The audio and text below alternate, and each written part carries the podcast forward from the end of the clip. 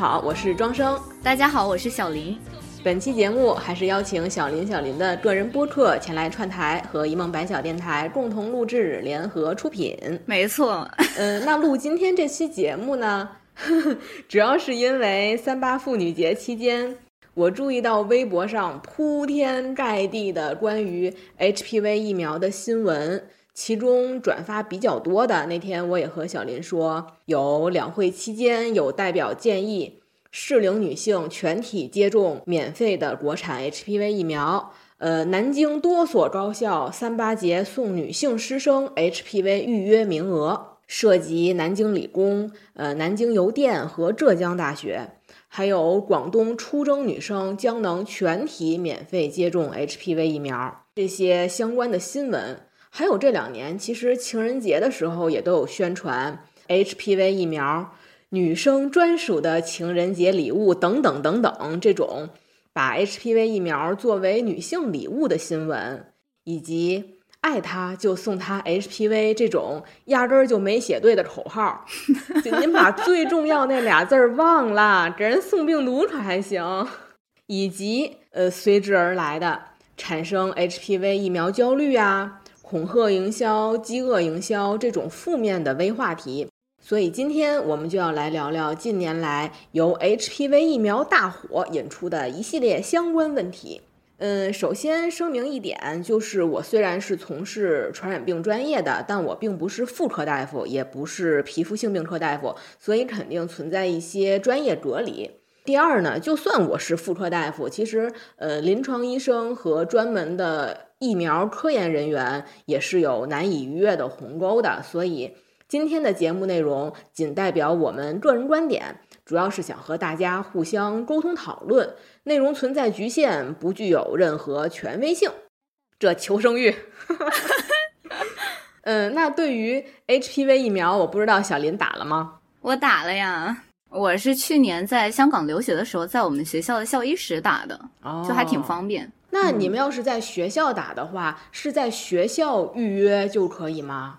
对，就像我们学校的话，它一般官方的办公室，像什么学生办，然后招生处，就是各种各样的这种办公室，它都会通过邮件来跟你联络。就任何比较正式的东西，都会通过邮件来跟你联络，包括 HPV 疫苗。我也忘记大概是什么时候了，当时就收到一封学校的校医室的邮件，说现哎现在可以来预约打 HPV 疫苗了。然后他那个邮件里面有一个链接，你点进去就是校医室的一个。预约链接，你可以选你去打的时间，然后当时我记得那个页面还会提示你，就是说你打了 HPV 疫苗之后，你大概会有什么样的副作用，然后你点击进去预约完了之后就可以了，到时候你就带着钱带着笔过去签字交钱就行了。那香港的话，它除了像学校会有这些服务，它在 HPV 疫苗的社会层面的宣讲的内容啊，你有没有注意到？会比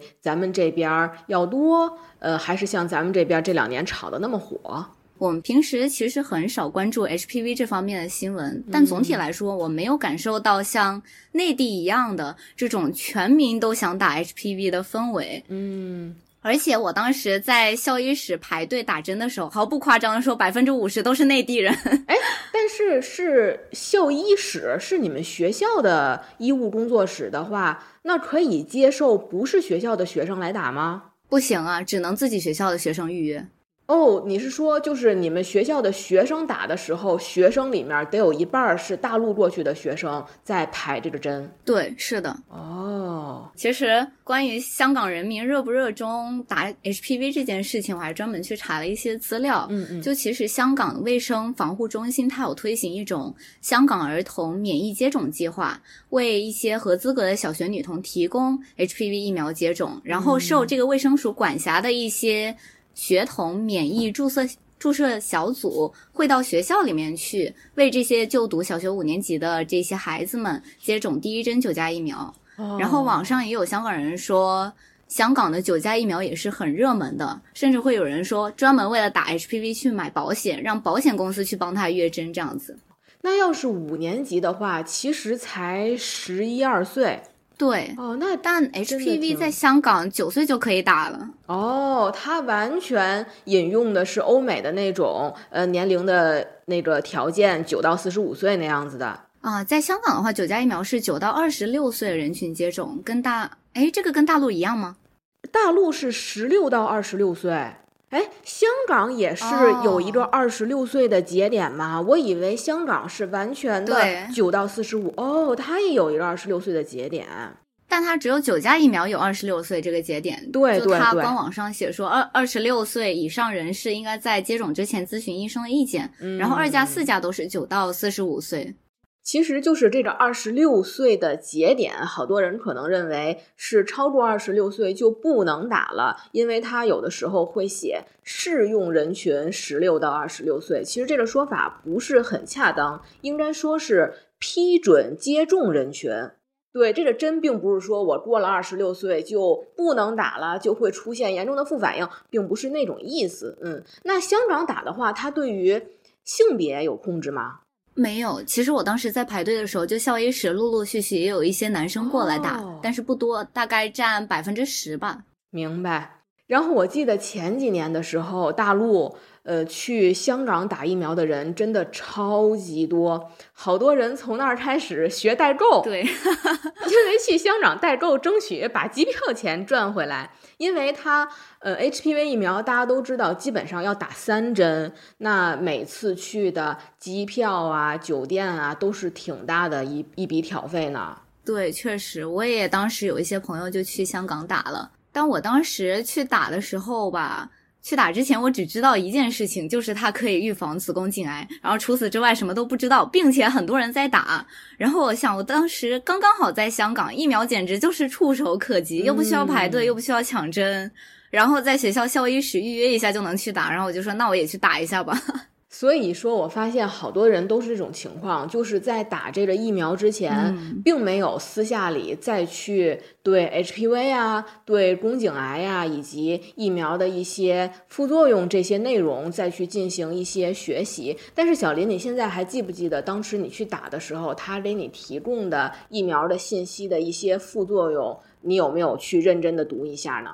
说实话，我没有，我只记得他也真他跟我说，我只记得他跟我说你可能会头晕，然后会胳膊酸痛哦这种，这种我都是会有。然后他会跟你说你可能会有低烧，但低烧我倒没有经历过。嗯，但除此之外，我就呢遗忘，真的是 你就真是属于心大，你就哎有，正好我就打一下。啊，对呀，其实我自己是到现在还没有打的。我说这话有点心虚呢，总觉得当大夫没打，没有起到良好的模范带头作用啊。哎，这也是产生焦虑的原因之一。我觉得我没有起到良好的模范带头作用。我先为自己辩解一下啊，因为首先呢，在咱国内内地首次引进 HPV 疫苗的时候，我就已经过了二十六岁了。再着急效果，我也知道不会像十几岁的小孩儿那么好，所以我对于 HPV 疫苗的需要并没有那么的迫切。不会说我为了打这疫苗，我愿意坐飞机去香港、澳门，甚至出国的那种迫切程度。而且天津呢，我觉得是内地算是比较晚开放疫苗预约的城市，就是哪怕到现在咱们俩录节目这会儿。天津市内六区能打这疫苗的地方其实都很少的，经常需要去武清啊、廊坊打。所以我就发现，我不光不会为了他坐飞机去香港，我甚至不愿意为了他坐动车去廊坊，除非，除非他像你一样已经到学校里面全面展开了，我可能才会去打这疫苗。呃，然后其次就是在最初疫苗引进进行宣传的时候，差不多是在一七年、一八年的样子。我记得宣传定位就是定位在防宫颈癌疫苗，甚至当时的名字写的就是这种疫苗就是宫颈癌疫苗。所以小林也是，你打的时候可能自己对这疫苗的认识就是它能预防宫颈癌，那都是很后来了，大家才知道哦，这叫 HPV 疫苗。所以当时这种模糊概念的行为，我就有点劝退。所以，哪怕到现在，可能有很多人都说不清，呃，HPV 和宫颈癌到底有什么关系？我为什么打这疫苗就能防宫颈癌？或者说二价、四价、九价到底有什么区别？就跟我买手机似的，我苹果必须要买十三、十四，那九价就是顶配，我必须要打九价。其实并不是那么讲的，很多人就是稀里糊涂，就跟小林似的就把疫苗给打了。所以从另一种角度讲，我觉得媒体的宣传对于疫苗的普及，尤其是在 HPV 疫苗上，我觉得简直是非常成功的。大家都觉得这是一种。所有人都必须要打的疫苗，所以现在除了大量的宣传重要性的相关话题，我念一下啊，微话题：井号产生 HPV 疫苗焦虑了，井号完了啊，也是讨论度非常热的话题。大家就说什么时候打疫苗也这么内卷，排队排到夜里。所以我就发现，现在我们接触到的信息似乎都在暗示每个女性都要打，不打的话后果严重。那没有打的人，自然不自觉的就会陷入焦虑，而且这种焦虑还和年龄焦虑挂钩。因为刚才我也说了，以二十六岁为九价疫苗的一个节点。以前我以为香港是突破了这个节点的，我以为香港它完全用的是欧美的数据，它没有二十六岁这个节点。嗯，呃，还有一个年龄的节点呢，就是已经处于宫颈癌高发阶段的中年女性，这也是一大批的年龄焦虑人群。像我之前有一个亲戚，他就想问我能不能找关系帮他约一下疫苗，但是他已经五十五岁了。我说您为什么要打呢？他就说这不是预防宫颈癌的吗？我现在这年纪正危险，我得抓紧打，预防一下啊。其实呢，他这想法挺有科学道理的，就是 HPV 疫苗它不是终身免疫的，所以在。二次感染高峰之前，也就是说三十岁到四十岁这阶段，有没有需要再去补打一针？就像咱们新冠疫苗要打第三针，补打一针加强针，这还都是有待研究去批准去实验的。然后还有一种焦虑啊，中年女性焦虑，还有一种是来源于准丈母娘。就我还有一位亲戚，我的冤种亲戚们。有一位亲戚，他他还想通过我给找一些渠道，给他女儿约九价疫苗，因为什么呢？他特别着急，想让他女儿在结婚之前打上这个疫苗。我就说，那什么时候结婚呢？他说三个月以后。我说还别说约不着，约着了他有三针，你三个月也打不完呢。我说，要不然这样吧。您让他们两口子先行婚吧，要要不然怎么办呢？这满足不了您的需求啊。所以大家在年龄阶段的一些焦虑啊，也是确实存在的。有一些年轻的网友，我看有留言就说自己已经二十三岁了，但是预约的医生说要等两到三年，等于说正卡在线儿上，哎呦，非常焦虑。那这类小伙伴就很容易想要通过一些侧面途径啊。尽早打上这疫苗，就导致上了黄牛啊或者骗子的当。其实我想制造健康焦虑，然后提出神奇的解决方法，其实是很多医疗产品广告宣传的一种。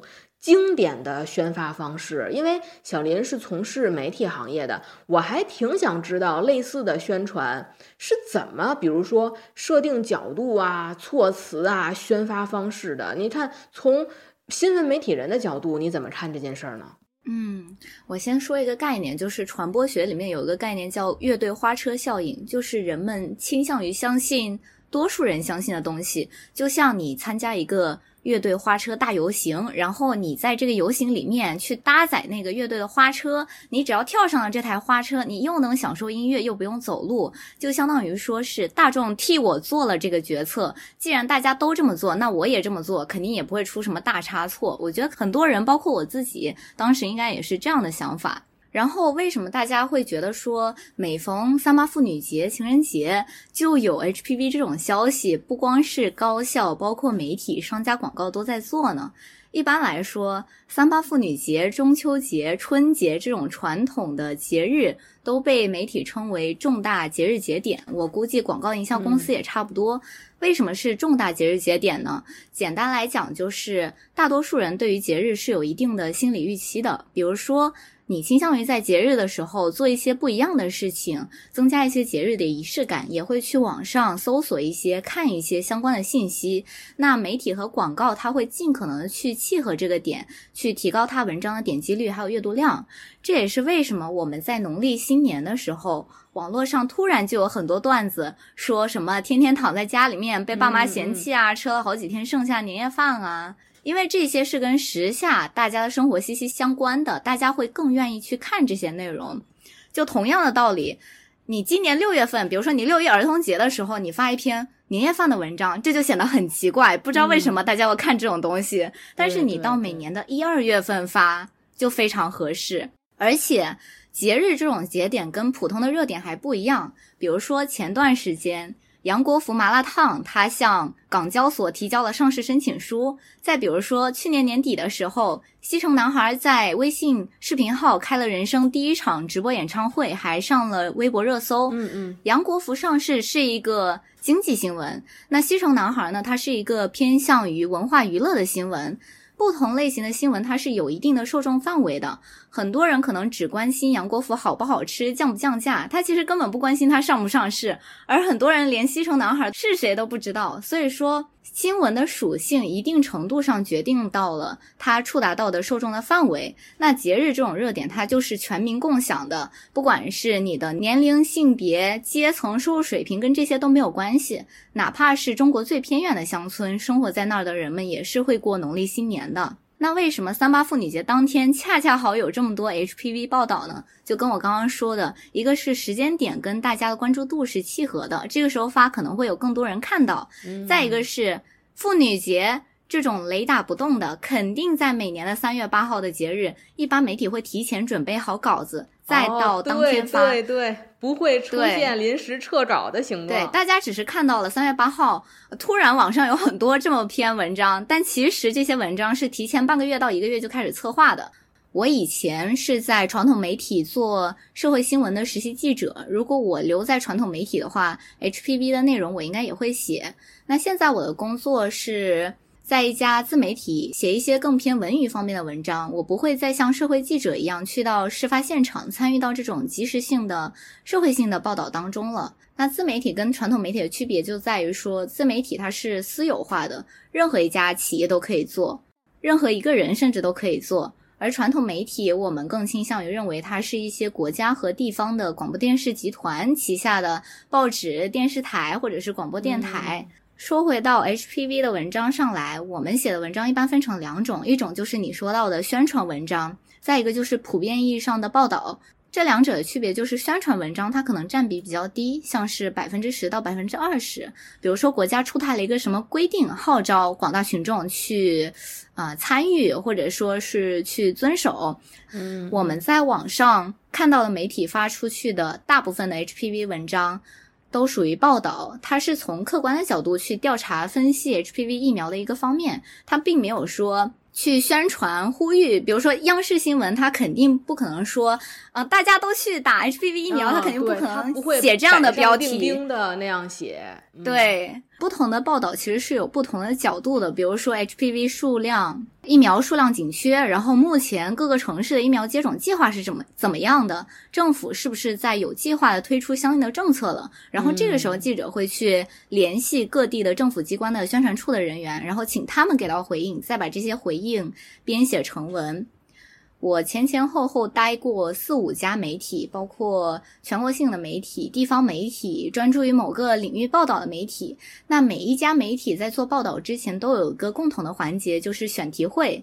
在这个选题会上面呢，就是比如说啊，我们编辑部有十个记者吧，十个记者就是包括编辑会一起坐在。会议室里边，然后大家聊聊，大概的讲解自己想要做一篇什么样的报道，为什么想要做这篇报道的价值在哪里，然后跟同事还有自己的编辑讨论。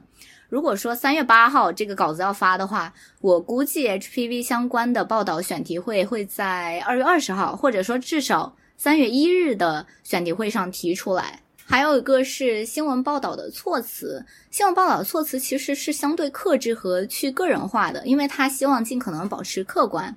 你不管看《新京报》。界面新闻、央视新闻，他对同一个新闻事件的报道措辞都差不多，你也看不出来是哪个记者写的，他没有很强烈的个人风格。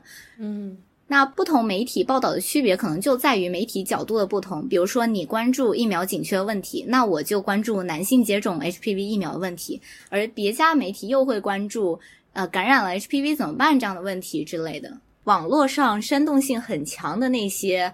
号召呼吁大家一定要去打 HPV 疫苗，不打就怎么怎么地的那些内容，它其实算是一种广告，严格意义上来讲不是新闻，所以希望大家不要对新闻带有一种有色眼镜，就是大部分新闻其实都是从客观中立的角度来讲的，这是它的属性决定的。属性问题，这个还真是我之前没有注意到的。就是我们普通人可能意识不到新闻和广告的区别，它有的时候广告伪装的很好，我们还以为是官方的东西呢。确实，确实，这就很危险了。其实，对于一些呃措辞让人觉得非常平淡的那种新闻，反而是比较客观中立的。呃，最起码他的撰稿人和发稿的机构，他想要保持一种客观中立的态度，但是，一些过于有引导性啊，或者是强调确定性的一些新闻，其实大家不要被这些绑架，因为当代成年人啊，说实话，焦虑已经太多了，不然很容易被骗子趁虚而入。然后刚才我也念了几条新闻嘛，是关于大学福利，好多网友就提出怎么高校随便就能送出成千上百的预约名额，那疫苗量到底是够还是不够呢？那我凭什么预约就那么难？我我发现其实之前很多地区就已经呃说出来想要普及免费注射，像广东啊，但是大部分普及的是国产二价。但是这次这几所大学送的名额是九价预约名额，那就产生一问题，就是说公共团体送出的这些名额是不是占用的个体预约的名额数？说实话，这咱也不知道，咱也不敢问啊。但是那那天小林还问我说：“这个为什么？”我也不知道。我说：“我也不知道。要知道，咱俩人要么然就进去了，要么然就上去了，就咱不会在这坐着做节目。但就是说，这疫苗为什么一针难求的问题，我觉得倒不见得完全是饥饿营销，因为它还是挺紧俏的。呃，像大家知道，现在二价疫苗有国产的，但是四价、九价都还是进口的。其中尤其九价疫苗现在是全球大热，而且它的生产厂家，我考考小林，你知道是哪所公司的吗？我不知道。你打疫苗，你你有一个非常差的打疫苗习惯，你都不看那疫苗盒子，你什么都不看呢？啊，我看了，我就瞥了一眼，我没仔细看。现在打疫苗都会让你看一下是什么品牌、生产日期、批号有没有过期呀？批号和你的接种证上对不对得上啊？这种大家也以后一定要注意这一点。呃，现在的九价疫苗，全球应该还是只有美国默沙东公司一家独大去生产，所以不光是咱们国内，全球的需求量都还挺紧张的。因为之前我记得有报道说，加拿大政府他建议。暂停青少年男性打 HPV 疫苗，并不是因为这疫苗会造成一些青少年男性的健康问题，而是因为加拿大大家知道是全民医保、全体高中生免费这些打疫苗嘛，因为疫苗量给女生打都紧张，所以说让男生等等，所以一针难求的问题，估计短时期内 世界范围内都挺紧张的。那对于疫苗。呃，小林，你这种心大的人，你也没有关心他的厂家，你也没有关心他的 副作用。那个，那你有没有关心过它的效果呢？就是它在我身上到底有没有起效呢？你有没有关心过这个问题？哎，说到这个问题。说实话，我们要怎么判断它有没有效果呢？就跟新冠疫苗一样，就是我没得新冠，可能就是它的效果了，但是我平常也不会去注意这件事情，就是我没有得新冠。嗯嗯，注射疫苗之后，或者是感染病毒之后，你在一段时间会产生抗体吗？这个大家都知道。想要去测定抗体的效果，准确的方法是去做抗体低度实验。但是这个所需要的技术啊、试剂啊，它的能力是一些实验室特殊的实验室去申请和审批的。就举例子，就是咱们的新冠疫苗，比如说咱打完之后要去做抗体低度，你不是随便一家医院或者医疗机构就有这个能力的，它是不做这项化验的。呃，其次呢，就是比较简单的，就是去验抗体。但是疫苗这种东西。难就难在接种以后，它能不能产生抗体，能产生多少抗体，产生的抗体质量怎么样，持续时间怎么样，因人而异，是非常难控制，也非常难测定的。所以现在好多人说，我现在知道了，宣传要打疫苗，但是为什么不能普及后续的给全民打一完疫苗的人都去做抗体低度测定，去检测效果呢？那你是不是藏着掖着？你代表疫苗是一场骗局？其实这种说法也有点偏激，是因为大部分的疫苗，像我刚才说的，它特别取决于被接种者自身的情况，因人而异，所以说是不能特意给你去做后续的抗体低度的，除非是用于研究，哪怕是乙肝疫苗，咱们比较熟悉了，也非常的成熟了，打之前。你可以去测一下抗体，你要是还有很好的抗体力度，就不用打了。但不会打之后再让你测，因为三针打完，不管你产没产生抗体，短时间内都不能再打了。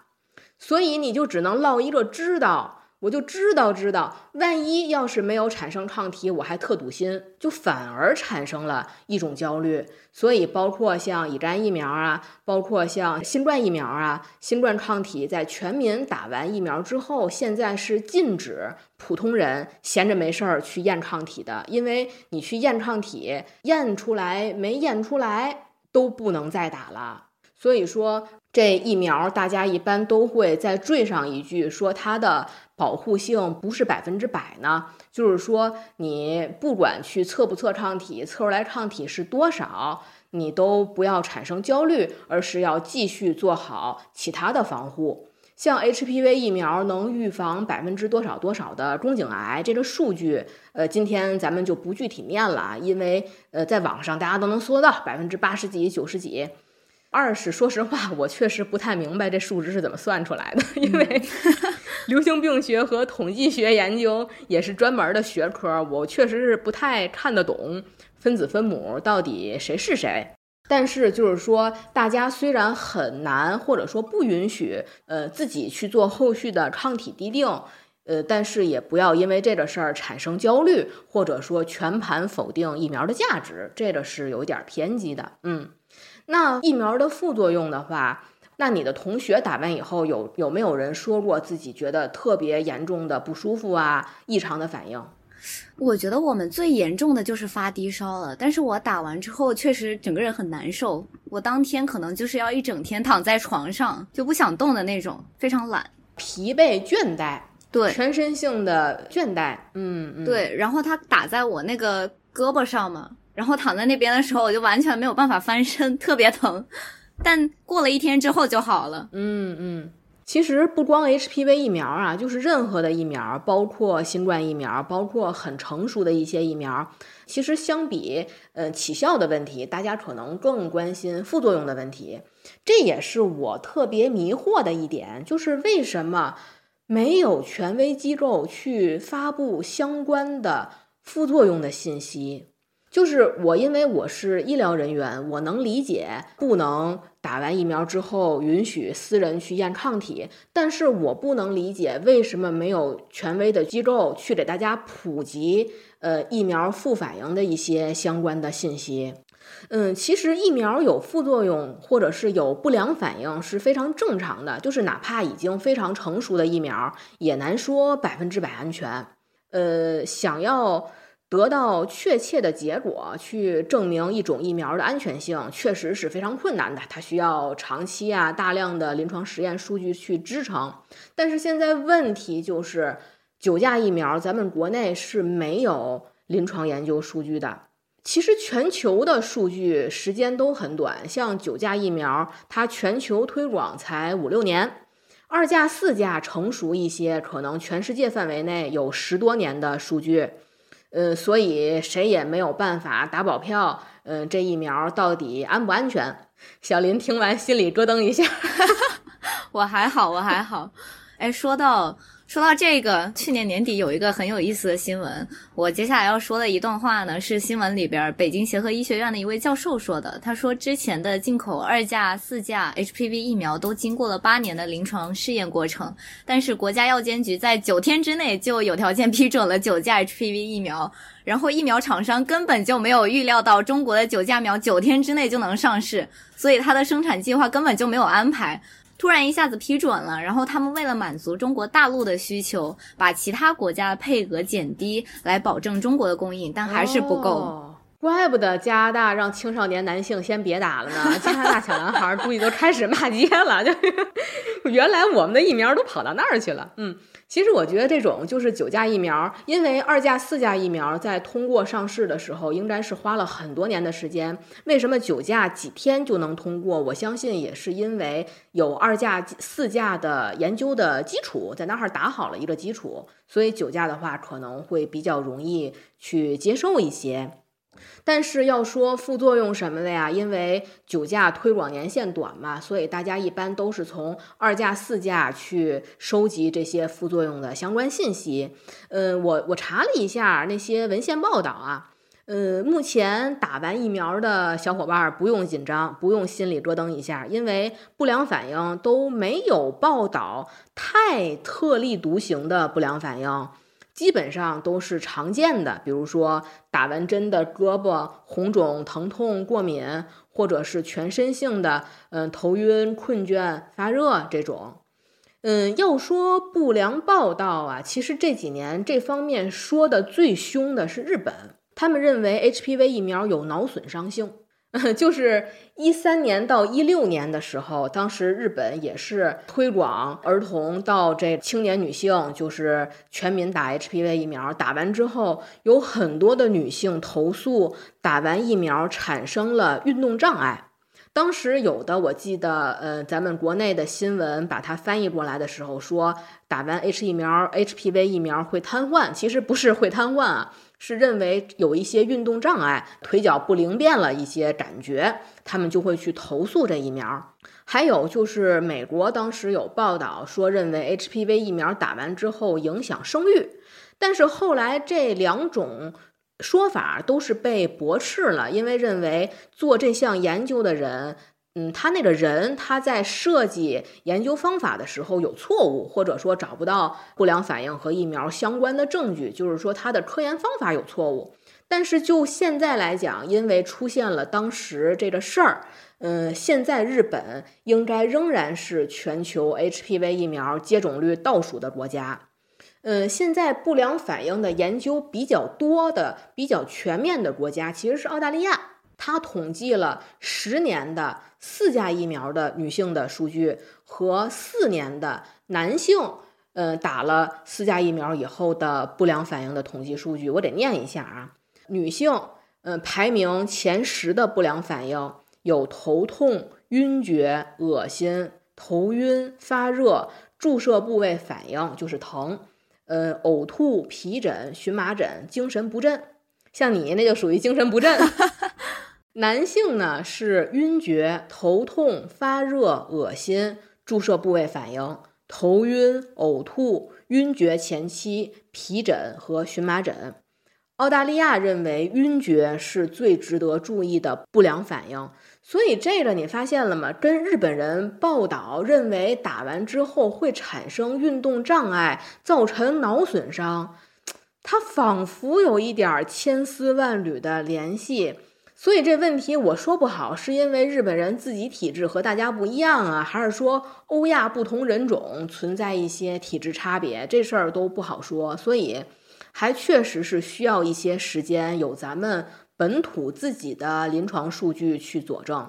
就之前电视剧《功勋》里面，呃，氢弹之父于敏不都说了吗？美国期刊也有错的，盲目相信美国人的数据才会错，要相信真理。真理怎么来的？得本土去做临床实验。但是呢，这又是一件挺无语的事儿，因为说实话，大家谁都不愿意自己当小白鼠，都希望是成熟疫苗的受益者。现在的现阶段的话，其实大家去打疫苗的时候，都还是去充当实验的分母。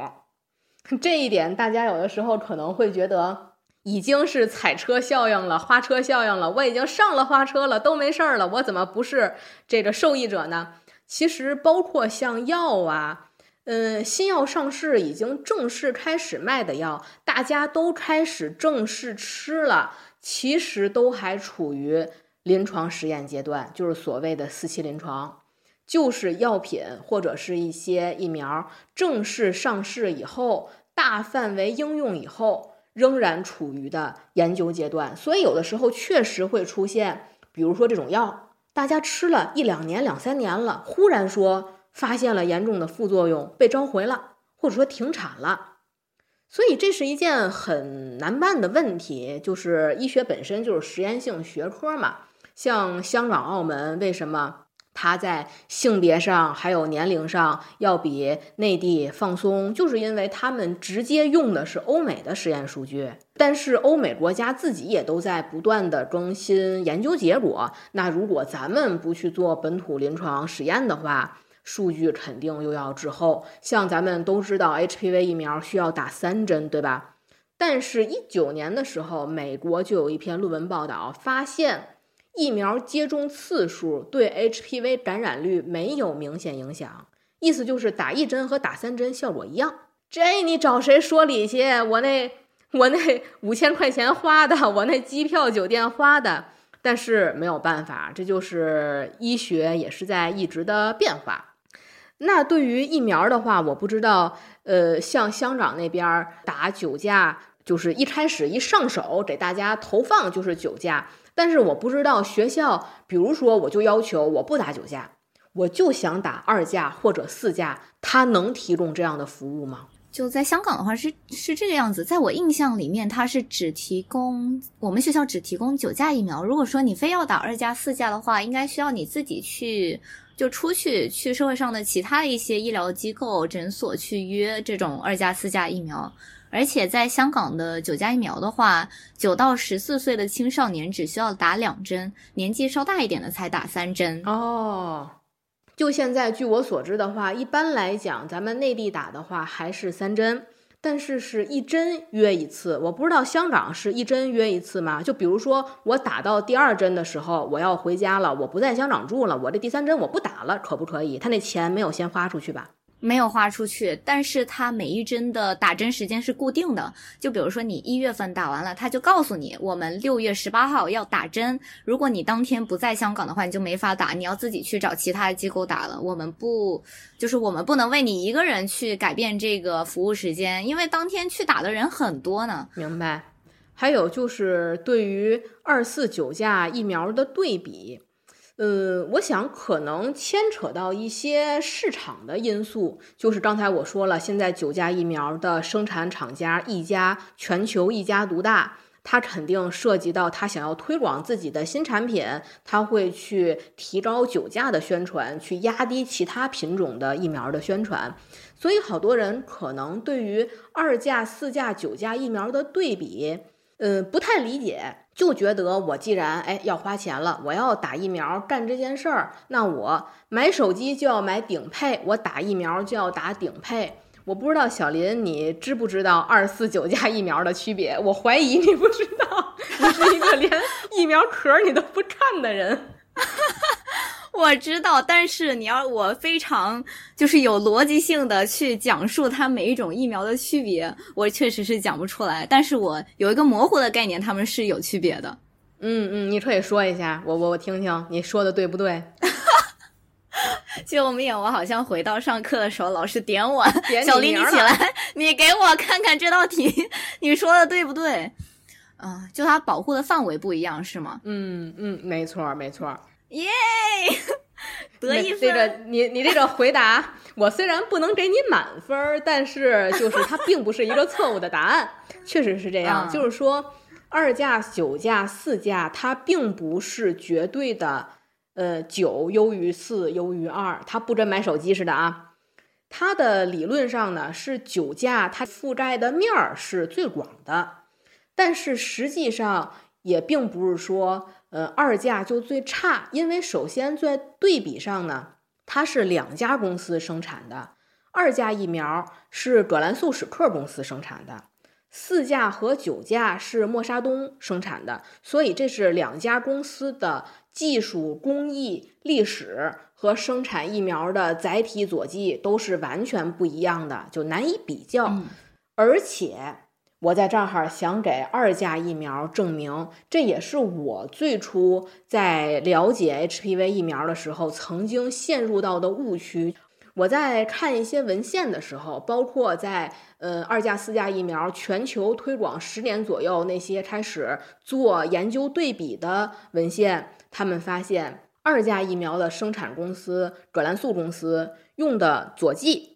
呃，佐剂就是辅佐的佐，剂量的剂，这个东西，这个东西呢是疫苗里面添加的，必须添加的一种，为了能刺激人体，增强人体免疫，去多产生抗体的一种重要成分，就是这佐剂。葛兰素公司用的佐剂是公认的好。通常来说，佐剂好就代表这个疫苗去刺激人体产生的抗体的量、浓度、维持时间是最好的。所以有研究发现，二价疫苗比四价疫苗，刚才我说产生抗体的这三个维度是最好的。差不多一六年、一七年。就已经有很多文献去研究对比这十年来的观察成果了。这数据不是我编的，这都是能查得到的啊。除了刚才我说的佐剂好，WHO 也说过，二价疫苗存在所谓的交叉保护，就是说它的工艺非常的巧妙。他自己说自己是二价，我只能预防两个病毒，他是搂着说的。二价疫苗除了对 HPV 十六、十八这两型，还对任意 HPV 型别引起的宫颈上皮内瘤变及三期癌前病变都有百分之六十四点九和百分之九十三点二的保护率。但是目前对于九价疫苗的交叉保护作用尚不清楚，这都不是我编的啊，这 WHO 说的。所以说，这就是 医学是一门儿哎不确定的科学，可能性的艺术啊。从最初的大家认为九大于四大于二，到后来的认为九大于二大于四，甚至到现在有的研究认为二大于九大于四，呃，一直在变化。但是这种变化呢，可能又要屈服于市场，就是默沙东公司它要全球垄断市场。现在很多国家已经把二价疫苗下架了，就是完全踢出市场，甚至默沙东他自己的四价疫苗据说也要停产。就推九价，因为九价的价格咱都知道，它差的不是一星半点了。所以说现在国内还在二价、四价、九价都有，并就千万不要认为咱们国内在疫苗引进方面是在捡破烂儿，就是说，哎呀，其他的国家二价、四价都上都下架了，就咱还有二价、四价仍然是很好的疫苗。所以说，咱们老百姓打疫苗。咱们要自己花钱的话，其实能考虑一下性价比的问题。如果说九价是那种锦上添花的疫苗，二价就像是雪中送炭。所以说，比如说自己当地的地区没有九价疫苗，或者说自己呃超过了二十六岁的一个年限，或者说自己在经济上没有办法负担九价疫苗的那些呃经济投入。其实打二价也是很好的，我我自己的话，我就对二价疫苗更有兴趣。所以说，大家这呃打不上九价，打二价、四价也没有问题。要是都打不上，嗯，注意卫生也是很好的。所以说，总而言之吧，就是在推广初期的疫苗，呃，或者药物，或者说治疗方法，都存在一定的风险，风险和收益成正比。愿不愿意接受，还是要取决于自己对于风险的承受能力，还有自己的经济能力。所以大家要理性的衡量自己需不需要，并不是像现在咱们受到的一些宣传说所有女性必须打，或者说酒驾是最好的，一定要打它，打不上就怎么怎么样，没有必要产生这样子的焦虑。前段时间就三八妇女节那段时间，我朋友圈有几个浙大的朋友不约而同的在转发妇女节学校能预约疫苗的推送，然后在这个推送底下呢，就有男生说，如果我不是男孩就去打了。然后我看到的时候还挺疑惑，我。我就想说，我记得去年我看到男孩打了呀，然后我就去去查了一些新闻，我查出来结果是这样子，就是 HPV 病毒感染它并不分男女，然后男性接种 HPV 疫苗也可以预防由 HPV 感染引发的这个男性疾病，男性接种疫苗也可以起到对女性的保护作用。但是每一款疫苗的上市都要有至少三期以上的临床数据的支撑。目前在国内还不能对男性提供接种服务，是这个样子。不是说男生不能打，只不过现在是还不提供这种服务。没错，嗯，我怀疑呀，就是到现在为止，也有很多男性把 HPV 疫苗的定位定位在，呃，我打了是为了。呃，让女朋友安心，或者说讨女朋友欢心，嗯，或者是我支持女朋友去打，我就是呃支持女权主义，呃，或者说我是为了保护女性的健康。他意识不到这是一种对自己的保护，因为我记得在最初推广的时候，很长一段时间都说 HPV 病毒男性会携带、会传播，嗯，但是自己不会发病。所以说，他去注射疫苗的时候是对女性的一种保护，这种说法你也听过吧？嗯，我当时我就纳闷儿，我说这话谁说出来的呀？但凡看见过电线杆子上小广告，就知道男性也会得尖锐湿疣吧？说不会发病这种话是谁说出来的？就不负责任，我就不能理解。所以这个问题，大家小时候去看。马路上那个小广告的时候，哎呀，这个 DNA 动了啊！当时那上面的内容还是有一定的科学道理的。除了一些这个性传播疾病，刚才也说了，就是像尖锐湿疣，呃，现在 WHO 已经统计过啊，这也不是我们自己说的，HPV 疫苗可以预防百分之八十八的肛门癌，百分之五十一的阴茎癌，百分之十三到六十的口咽癌。呃，这个差距那么大，是因为口咽癌它和饮食习惯有关系啊。嗯，呃，之前那个影帝叫什么来着？凯瑟琳·泽塔·琼斯那丈夫，呃，迈克尔·道格拉斯，他不就是咽喉癌嘛？就有小报，据说是因为他就是 HPV 导致的咽喉癌，所以男性。去打这疫苗也是非常提倡的，是对自己的一种保护，因为男性也是会发病的，你们不是只会携带和传播啊。嗯，现在有的疫苗啊，不是现在有的宣传啊，他把疫苗往上架，就架到一种特殊的位置，比如说，就像钻石代表了爱情，或者是买肉丝里代表一生只爱你一人什么的，所以有的时候这个小夫妻或者是情侣会因为这个打架。就是男朋友不愿意去打疫苗，不愿意陪你去打疫苗，就是不负责任、大男子主义，是渣男，是不爱你，没有太大的必要这样去定位。就是大家都有去打和不打的自由，但是男性去打，我们也非常的鼓励，是对自己的一种保护。刚才也说了，就是现在内地为什么没有放开呢？是因为没有足够的数据去支持。现在。有重大喜讯啦，就是男性打 HPV 疫苗，内地有免费招募哦。内地虽然没有放开，没有放开男性注射呀，但是已经开展临床实验了。HPV 疫苗男性志愿者招募，一般符合条件能打三针九价的疫苗以外，还能有万元以上的补助金。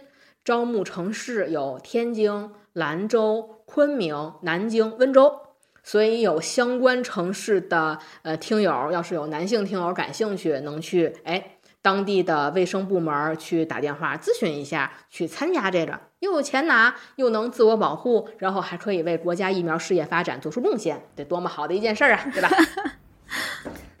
其哎，其实还有一个问题啊，嗯就是我不知道小林有没有想过这个问题，因为这也是嗯媒体报道的时候，我反正没有注意到他们会去说的一个点，就是成本效益。嗯呃，其实男性去打 HPV 疫苗啊，有益处，这个没得说。呃，有效应该也是没有问题的，但是还牵扯到什么呢？就是疫苗这种东西，社会去推动它，是因为它是一种低投入高回报的东西。但是它低投入，它也是要投入的，它研发和生产都需要成本，所以很多疫苗都会有一个计算率。就像当初英国认为新冠疫苗，它也说不需要百分之百注射，是因为他们算的这个注射率达到百分之多少多少的时候，认为剩下那百分之多少人打不打无所谓了。所以 HPV 疫苗也是 WHO 曾经说过，这也不是我说的啊，认为女性 HPV 疫苗接种率大于百分之五十的时候，男性将不再具有成本效益。当女性接种率不理想的时候，对男性接种才可以改善成本效益。所以有的时候你说为什么不去大面积推广男性也打疫苗？除了临床数据，确实还牵扯到很多其他的问题，主要就是一些经济问题，是这样子的。嗯，这个应该对于我来说就是专业知识的一个代沟，我们可能很少去关注到这些东西。只有我今天跟你聊了，你跟我说了，我才知道哦，有这个东西呢。你你要学的，首先是下次打疫苗的时候，一定要好好去看它的 说明书。好的，我下次记得了。然后我每打一针，他给我看盒子之前都要特地问我一次。他说：“你知道你今天，你知道你今天是来干嘛的吗？”我说：“打疫苗。”然后他一定要我说出我打的是什么疫苗，他才会接着让我放心的去打。为啥呀？这怕你有少年痴呆症，不是。然后我在想，我我怕你们走错诊室。我们这一一屋子的人不都是为了打这个疫苗来的吗？为什么还要特地问这个？啊，其实这就是最简单的，就是怕你走错诊室啊。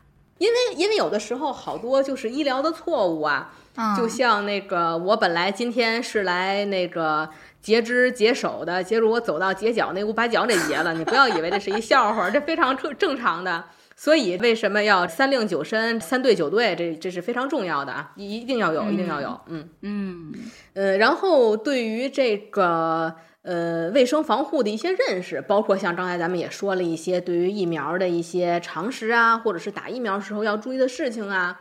其实我作为医疗工作者，我觉得就是相比让所有人都接受 HPV 疫苗，更重要的是能增加大家对于预防宫颈癌的意识，或者再进一步说是让大家增加对于生殖系统疾病的重视。比如说刚才就说的，就是男性也会对于 HPV 感染产生一些症状啊，这些这都是提高卫生防护的时候的一些重要的知识啊。这事儿不论男女。那天我在列大纲的时候，小林还说了，说你怎么列着大纲，怎么列着列着还吐槽起来了，就是吐槽 泡澡堂子的行为。因为我就必须要说这件事儿，尤其在北方啊，有一项传统的休闲娱乐活动就是泡澡。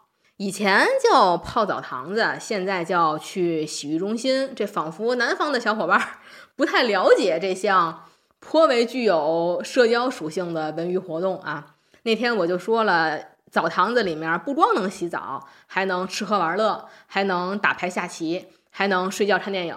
小林表示震惊啊！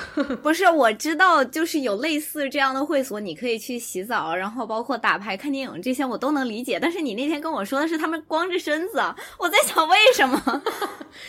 因为在传统的大澡堂子里面，它热呀，你在澡堂子里面烟熏就是烟雾缭绕的，这个时候你要畅谈国际局势的时候。聊得兴起，大家不得坦诚相见一下吗？对吧？选择光着膀子展示一下胸口的带鱼，对吧？我就发现南方的小伙伴儿，他可能理解洗澡的时候可以有其他的文娱活动，但是他不能理解这个暴露的问题啊。哦，对呀、嗯，北方的澡堂，社交的天堂啊，大家可以互相坦诚相见。为什么要把澡堂这件事儿提了出来说呢？是因为很多的性传播疾病会列举出来一部分原因，大家都耳熟能详的，就是接触性传染。有好多人会说，我传染了一种疾病，我并没有去不良的娱乐场所，我是因为去公共澡堂接触了一些东西。这种说辞呢，有的时候会被认为是一种遮羞布行为。因为你要说百分之百是搞破鞋导致的，容易造成家庭破裂啊，其实不尽然。一些娱乐场所还是确实存在用物品接触去传播相关疾病的隐患，比如说公共浴场。我刚才说了，北方的一些古老的澡堂子，大家可能就是围着一块浴巾坐在那儿就开始聊天儿。那这个浴巾，或者是你在按摩搓澡的时候。嗯，给你用的搓澡巾，或者是用的一些毛巾，如果没有正规的消毒处理，在浴室那么湿热的地方，从这个人身上扒下来，可能扭头又呼在下一个人身上了，这确实是一种媒介。我们不能保证说，除了性行为以外，就一定不会通过这些渠道传染这些性传播疾病，只能说是概率比较小，但是也要引起重视。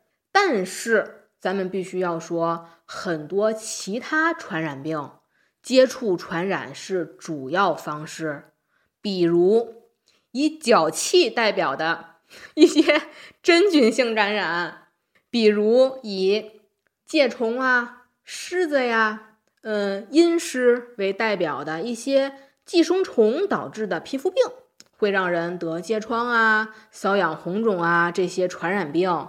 接触性传播是主要方式，所以尤其男同志儿子大了，爸爸们，哎呦，我要带着我儿子去澡堂子放松放松，或者说高级浴场，我们去洗浴中心见见世面。具体见的什什么世面，咱也不知道，咱也不敢问啊。或者说儿子要带着老头儿去洗澡，我要带着老爷子享受享受。明白告诉您，那都不是什么好事儿。别总觉得老爷们儿泡澡堂子当一美似的，有很多很多的卫生隐患。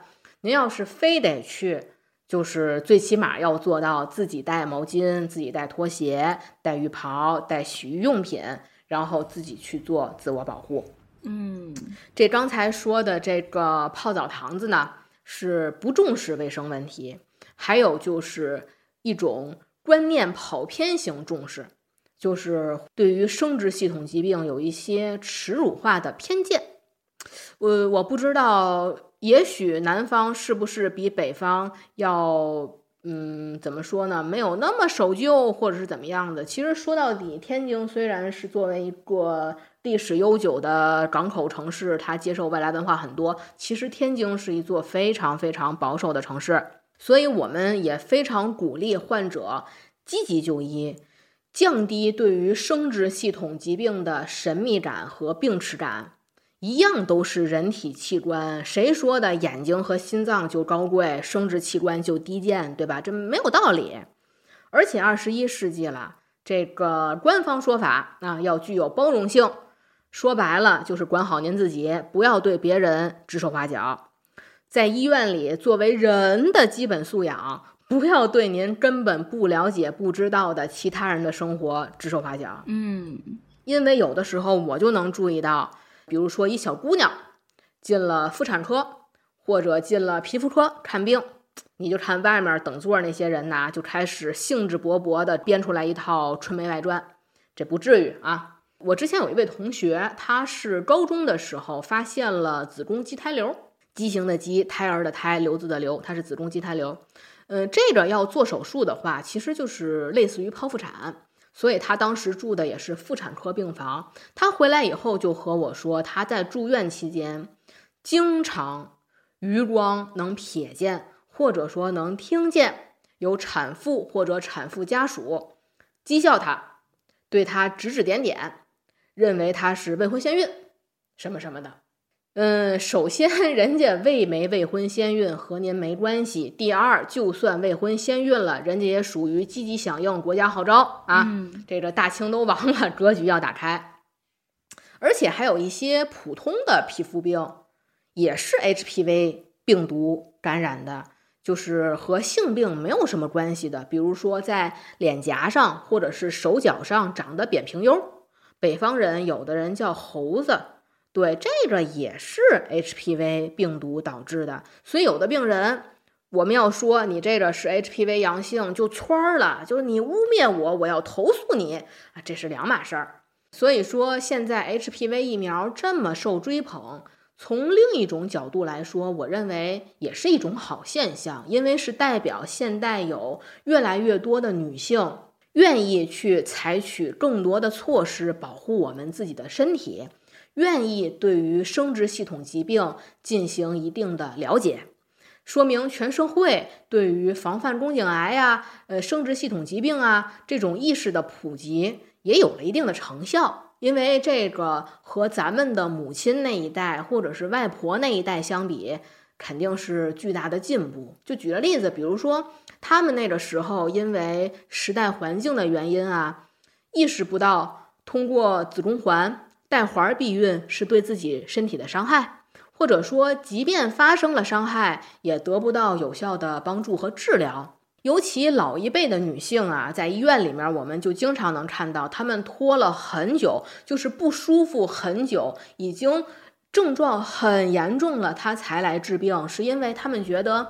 妇科疾病就是双引号女人那点事儿，她是不能宣扬的，她既不好意思和子女说，呃，也得不到丈夫的理解和支持去治疗，呃，包括像采取避孕措施啊。做卫生防护，或者是治疗不孕不育症，或者是治疗一些呃生殖系统的传染病，他得不到伴侣的配合，导致所有的后果都要由女性自己去承担。所以呢，现在我们有机会、有能力去关注自身身体健康的时候，确实还是应该全社会给予支持。这和打拳不打拳没什么关系啊，因为关注卫生事业发展是全社会的进步。那。现在可能除了大力的推广疫苗，其他的普及还没有跟上。比如说，怎么筛查预防宫颈癌的一些具体的措施，因为这事儿并不是说我把 HPV 疫苗打上了就完事儿了。我的目的想要去预防宫颈癌，并不是打疫苗是唯一的方法，而是它是一个第一步的方法，没有完事儿。最重要的还是要普及。定期筛查，我相信大家在广告后面基本上都读到过一句话，就是 HPV 疫苗保护率不是百分之百，不能替代定期宫颈癌筛查。但是，宫颈癌筛查筛查的是什么？是有没有得 HPV 呢？还是有没有得癌症呢？那我要怎么筛呢？我是抽血，还是做阴道镜？我是做刮片？是做病理还是做阴超？我是需要一年一筛，是三年一筛，是五年一筛？我是需要吃药还是输液？全都不知道。所以这就是我觉得可能后面的呃全社会的普及还要继续去努力的地方。呃，但是这个今天咱们就不具体展开了，因为一说估计又说出来一期节目。所以大家还是有必要去正规的妇科门诊做一些了解和咨询。呃，我不知道小林你在上海的话有没有关注过，你们身边有一些呃公立的大医院会有，比如说宫颈癌治疗的一些专门的门诊。我倒真没有关注过，我之前唯一一次。接触到妇科，只是我在做入职体检的时候，那还是半年前了。去做入职体检的时候，路过了妇科门口，倒也没有进去检查。医院里面非常神秘的科室啊，这个 还是那句话，我们宣传，我们宣扬去神秘化。嗯，然后我觉得。呃，大家如果身边有一些呃公立的医院有这种 HPV 疫苗去承担接种 HPV 疫苗工作的门诊，或者说是宫颈癌病变的一些专门的门诊，我们非常推荐大家去那儿做一些正规的了解咨询，为自己以后的筛查计划呃做一些学习。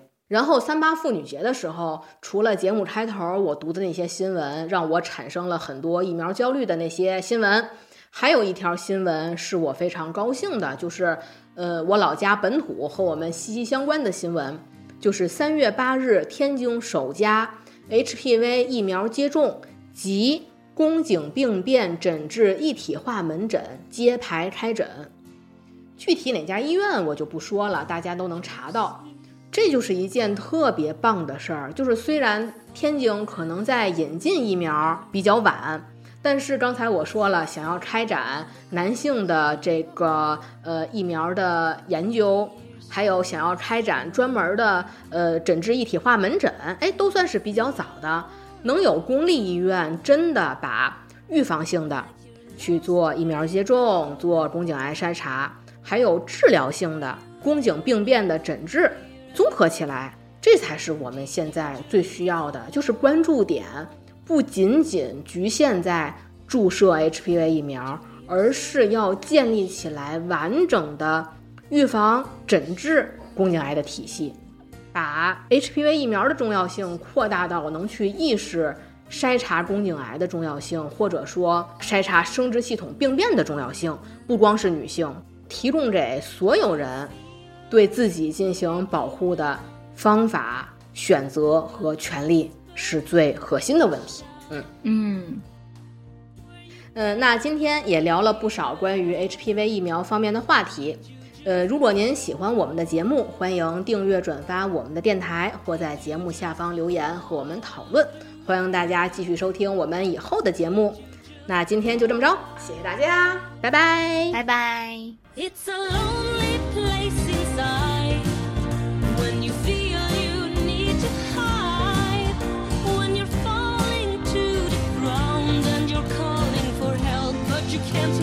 Sound.